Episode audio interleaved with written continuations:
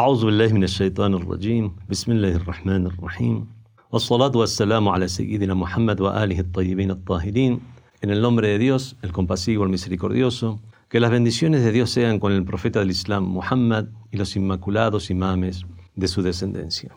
Esta es la quinta sesión de las, de las charlas sobre ética sexual en el Islam.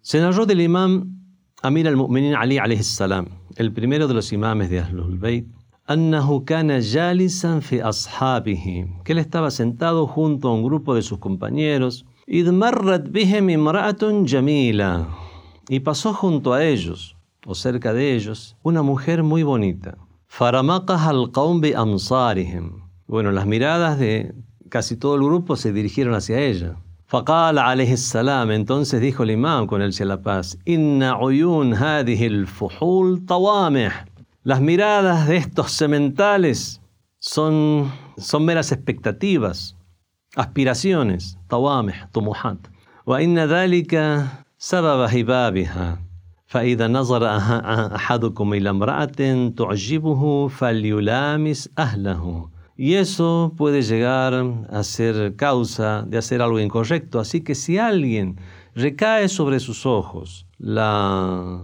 un, recae su mirada en una, en una mujer, que le guste, que vaya y esté con su propia esposa.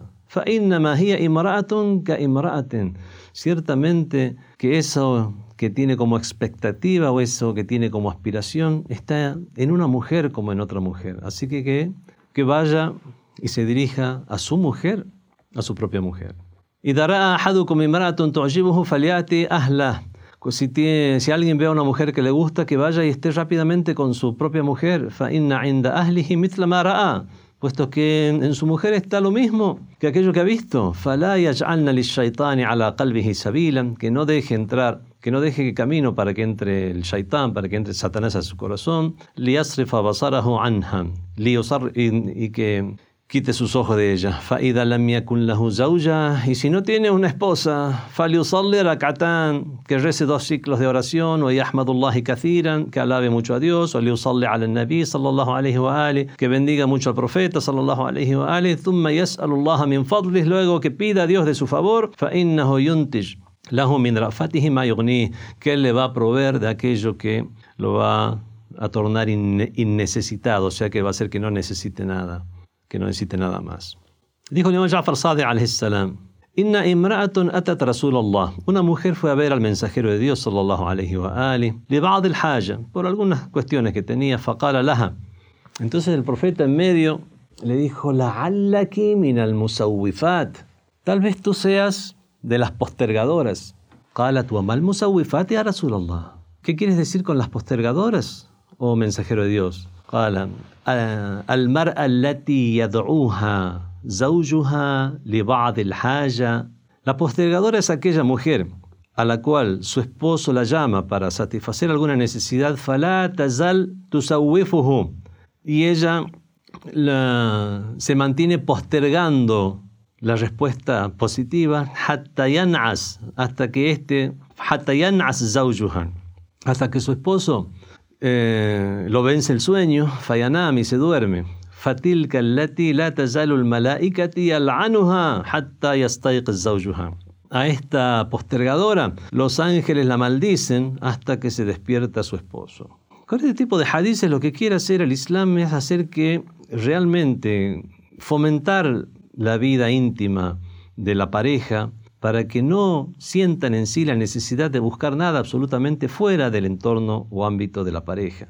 El Islam busca eh, el, equilibrio con diferentes orientaciones. Algunas orientaciones son tanto para hombres como para mujeres. Y hay otras orientaciones que son exclusivamente para uno o para otro, teniendo en cuenta su diferente constitución. Es por eso el énfasis a los hombres de no apurar a las mujeres. Y no encontramos hadices que no se le diga a las mujeres que no apuren a, los hombres, precisamente porque la constitución del hombre y la mujer es diferente, es que la mujer necesita más tiempo. Y de la misma manera se dirige a los hombres diciendo que se arreglen para ellas, así como ellas se arreglan para él. pero no deja de también dirigirse a mujeres que también deben arreglarse porque pueden llegar a existir casos en que mujeres que no se arreglen o que ya se mantengan descuidadas por el paso del tiempo, de los años o eh, se han dejado estar, entonces está en la forma de un recordatorio. Dijo el imán Jafar Sadiq alayhi salam, Khayrun isa'akum allati dakhalat ma'a zawjiha khalat lahu dar'ul haya. Bueno, este hadith ya lo, ya lo leímos, que la mejor de vuestras mujeres es aquella que se quita el ropaje del pudor, que se quita la armadura del pudor cuando se quita sus ropas para su marido y cuando se vuelve a vestir se vuelve a poner el ropaje del pudor. Dijo el mensajero de Dios, لا يحل لامرأة أن تنام حتى تعرض نفسها على زوجها. Una mujer, si está por dormir, que se exponga para su marido. No exponga no en el sentido de hacer un show, de estar exponiéndose, en el sentido de que manifieste estar dispuesta para su marido. que así cuando se quita sus ropas para dormir y entra con él dentro de una misma manta, y que su cuerpo, los cuerpos entre ellos, estén uno con el otro, choque prácticamente piel con piel, por decirlo de una manera. No hace falta que diga nada siquiera. Si con esto ya está, podemos decir, exponiéndose, en el sentido de mostrarse dispuesta. Bueno, hay otros, hay varios hadices más que aquí nos indican. son hadices que ya entran en detalles acerca de la relación sexual, decir o no decir el nombre de Dios. Eh, hay que decir el nombre de Dios, decir Bismillahirrahmanirrahim, así como uno lo dice antes de comer, por ejemplo, que satisfacer una necesidad. También esto es satisfacer una necesidad, pero esto sería prácticamente antes de comenzar con todos estos acercamientos y juegos. Es más, los hadices nos dicen que es necesario decirlo. Y si lo hacemos de esta manera, Shaitán no va a tener ningún tipo de participación allí. Respecto a a no quedarse completamente sin ropas, quedarse con algo, con algún tipo, con alguna vestimenta de, algo, de alguna manera, es algo también una de las recomendaciones del, del Islam. Otras de las recomendaciones, por ejemplo, estas ya son preceptos, que cuando la mujer está con la regla, con el periodo menstrual, no se pueden tener relaciones sexuales. Bueno, lo que no se puede tener es el coito propiamente dicho pero puede haber lo que se llama una muda'aba o juegos, juegos y caricias. Y aún así, sin ser prohibido, sin ser prohibido, no es recomendable las caricias que puede hacer el hombre entre el pupo y las rodillas de la mujer. Y esa indicación de no recomendable en esos días puede ser para que no lo venza la pasión y no caiga en el haram de tener finalmente relaciones mientras la mujer está en periodo menstrual. Aún así, esto no es haram, puede haber juegos y caricias, donde en medio de ello, tanto uno como el otro, tanto el hombre como la mujer, puedan llegar a satisfacer sus, sus deseos sexuales. Obviamente hay que considerar qué es lo que inspiran estas normativas del Islam.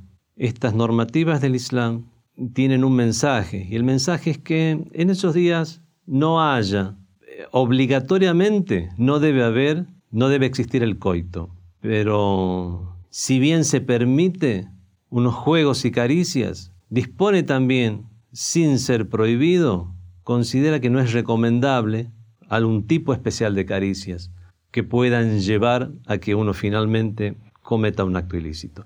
Vemos que el Islam se maneja con el sentido común. Y aún así sin, no lo prohíbe porque tiene en cuenta las diferentes, las diferentes personas, sus diferentes edades, su diferente nivel socioeconómico, los diferentes estímulos que pueden provenir del exterior, lo cual hace que, por ejemplo, en algunas zonas pueda existir más religiosidad general en la sociedad, en otras mucho menos. todo eso hace que, todo eso hace que, todos esos son factores que pueden hacer que las personas sean diferentes en el autocontrol que pueden llegar a tener. Y es por eso que vemos que muchas de estas cuestiones son cuestiones que no tienen un límite específico.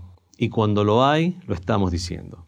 Cuando, hay, cuando la mujer está con la menstruación no puede haber un coito, pero puede llegar a haber juegos y caricias.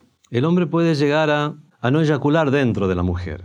Eso se llama el azel. Hay muchas narraciones que nos hablan del, del Azel, hay algunas que indicarían que únicamente con el permiso de la, de la esposa podría hacerlo, otras narraciones nos indicarían que no hace falta un permiso a menos que haya sido una condición estipulada en el contrato matrimonial, pero en general vemos que el Islam toma en cuenta esta, esta, esta cuestión y lo dispone como lícito. Bueno, los siguientes hadices, hay muchos hadices que uno no quiere leer o traducir realmente, porque a pesar de ser hadices y palabras del mensajero de Dios y de los imames de Ahlul Bayt, ya entran en un ámbito muy privado, son personas que le han hecho preguntas de manera específica, aparte, a solas, y los mismos hadices dicen que se enrojecían estas personas, se enrojecían sus rostros al hacerle estas preguntas al profeta y a los imames, pero los imames nos daban la respuesta para que por lo menos sepan cómo conducirse en su vida.